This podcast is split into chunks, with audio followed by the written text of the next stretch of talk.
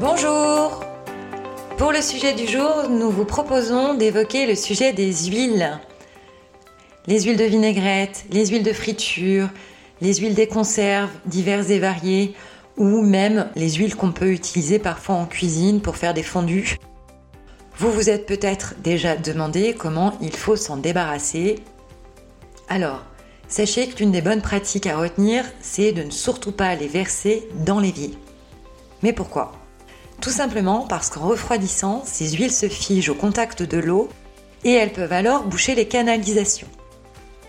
Et même si on n'atteint pas cet extrême, elles produisent engorgement ou mauvaise odeur dans les tuyauteries, asphyxient les bactéries chargées d'épurer l'eau et augmentent le coût d'entretien des systèmes d'assainissement comme des stations d'épuration.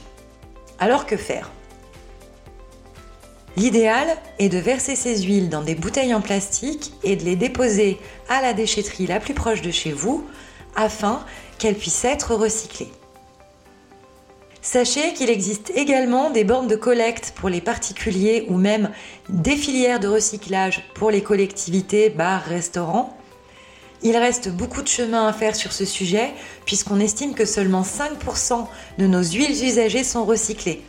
Alors, on y pense, fini l'évier, on privilégie le recyclage. On vous souhaite une très belle journée et on vous retrouve demain.